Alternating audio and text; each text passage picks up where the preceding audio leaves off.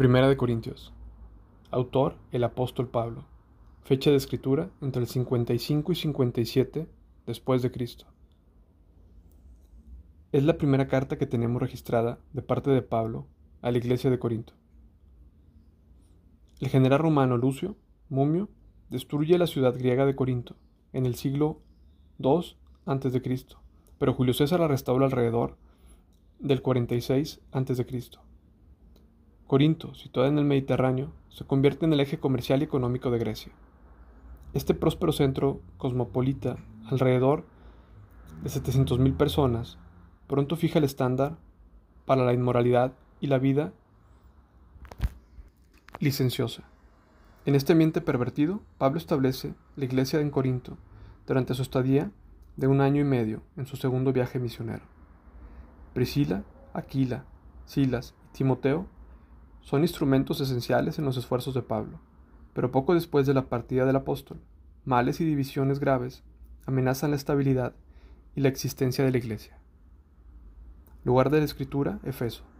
Destinatarios, la iglesia de Corinto. La familia de Chloe ha informado a Pablo que hay contiendas en la iglesia de Corinto. La iglesia envía una delegación de tres hombres con una carta para Pablo, en busca de sabiduría en varios aspectos. Esta carta de Pablo a los Corintios responde a esas cuestiones en forma sistemática. Divisiones en iglesia, inmoralidad, juicios en tribunales, desafíos sobre el apostolado de Pablo, carne sacrificada a los ídolos, matrimonio, divorcio y la cena del Señor. Hay enseñanza clásica sobre los dones espirituales, el amor cristiano y la resurrección. Además, de sus palabras de disciplina, Pablo da sugerencias prácticas al tiempo que proclama el Evangelio con poder y sabiduría de Dios. Palabras claves, corrección, unidad. Pablo ofrece palabras de corrección con amor, pero también con firmeza. La única esperanza para los corintios es la unidad en Jesucristo. Unidos podrán amar, servir, ministrar y derrotar al mal con la fuerza del Espíritu de Dios que está en cada uno de ellos. Temas. Solo Cristo puede limpiar nuestros pecados y darnos la posición que necesitamos ante Dios. Solo los cristianos pueden dar verdadero amor. El verdadero amor es una decisión, una acción y un compromiso. Dios nunca dejará que seamos tentados más de lo que podamos resistir. Los hermanos y hermanas en Cristo gozan de una unidad que el mundo no conoce. Los cristianos maduros a veces necesitan limitar su libertad individual para beneficio de los que son más débiles. Los creyentes reciben dones para glorificar a Dios y construir el cuerpo en amor. Jesús se interesa en todos los aspectos de nuestra vida y es la respuesta a todos nuestros problemas. Primera de Corintios 1. Saludos de Pablo.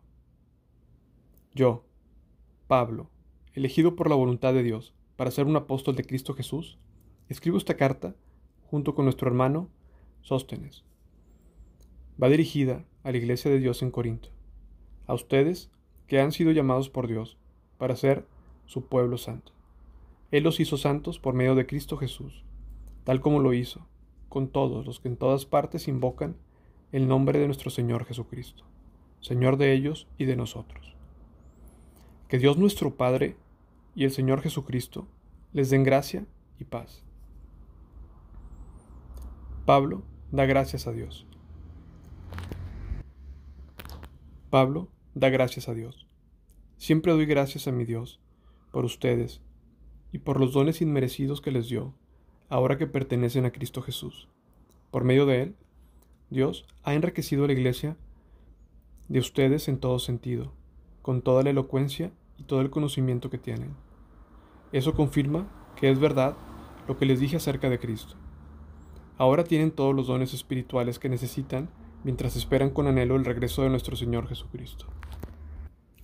Él los mantendrá firmes hasta el final, para que estén libres de toda culpa el día que nuestro Señor Jesucristo vuelva. Dios lo hará porque Él es fiel para hacer lo que dice y los he invitado que tengan comunión con su Hijo, Jesucristo nuestro Señor. Divisiones en la Iglesia. Amados hermanos, les ruego por la autoridad de nuestro Señor Jesucristo, que vivan en armonía los unos con los otros, que no haya divisiones en la Iglesia. Por el contrario, sean todos de un mismo parecer, unidos en pensamientos y propósito. Pues algunos de la casa de Chloe me contaron de las peleas entre ustedes, mis amados hermanos. Algunos de ustedes dicen, yo soy seguidor de Pablo. Otros dicen, yo sigo a Apolos, o yo sigo a Pedro, o yo sigo únicamente a Cristo. ¿Acaso Cristo está dividido en facciones? ¿Fui yo Pablo crucificado por ustedes? ¿Fue alguno de ustedes bautizado en el nombre de Pablo? Por supuesto que no. Agradezco a Dios que no bauticé a ninguno de ustedes excepto Crispo y a Gallo porque ahora nadie puede decir que fue bautizado en mi nombre. Así también bauticé a los de la casa de Estefanás, pero no recuerdo haber bautizado a nadie más. Pues Cristo no me envió a bautizar, sino a predicar la buena noticia, y no con palabras ingeniosas, por temor a la cruz de Cristo perdiera su poder. La sabiduría de Dios. El mensaje de la cruz es una ridiculez para los que van rumbo a la destrucción. Pero nosotros que vamos en camino a la salvación, sabemos que es el poder mismo de Dios. Como dicen las Escrituras, destruiré la sabiduría de los sabios y desecharé la inteligencia de los inteligentes. Así que, ¿dónde deja esto a los filósofos, a los estudiosos, a los especialistas en debates de este mundo? Dios ha hecho que la sabiduría de este mundo parezca una ridiculez ya que Dios, en su sabiduría, se aseguró de que el mundo nunca lo conociera por medio de la sabiduría humana.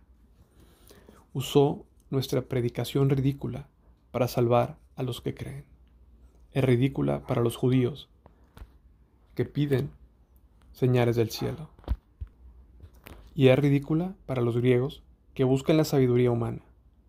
Entonces, cuando predicamos que Cristo fue crucificado, los judíos se ofenden y los gentiles dicen que son puras tonterías.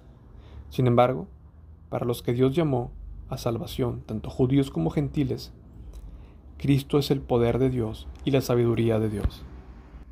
Ese plan ridículo de Dios es más sabio que el más sabio de los planes humanos, y la debilidad de Dios es más fuerte que la mayor fuerza humana.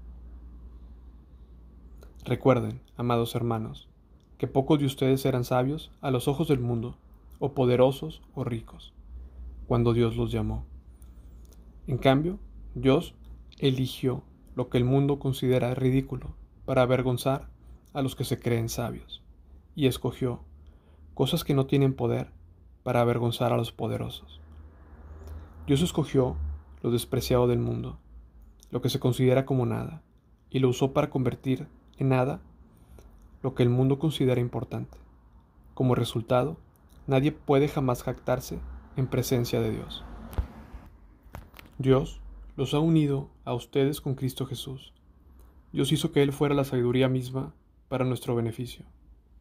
Cristo nos hizo justos ante Dios, nos hizo puros y santos, y nos liberó del pecado. Por lo tanto, como dicen las Escrituras, si alguien quiere jactarse, que se jacte solamente del Señor.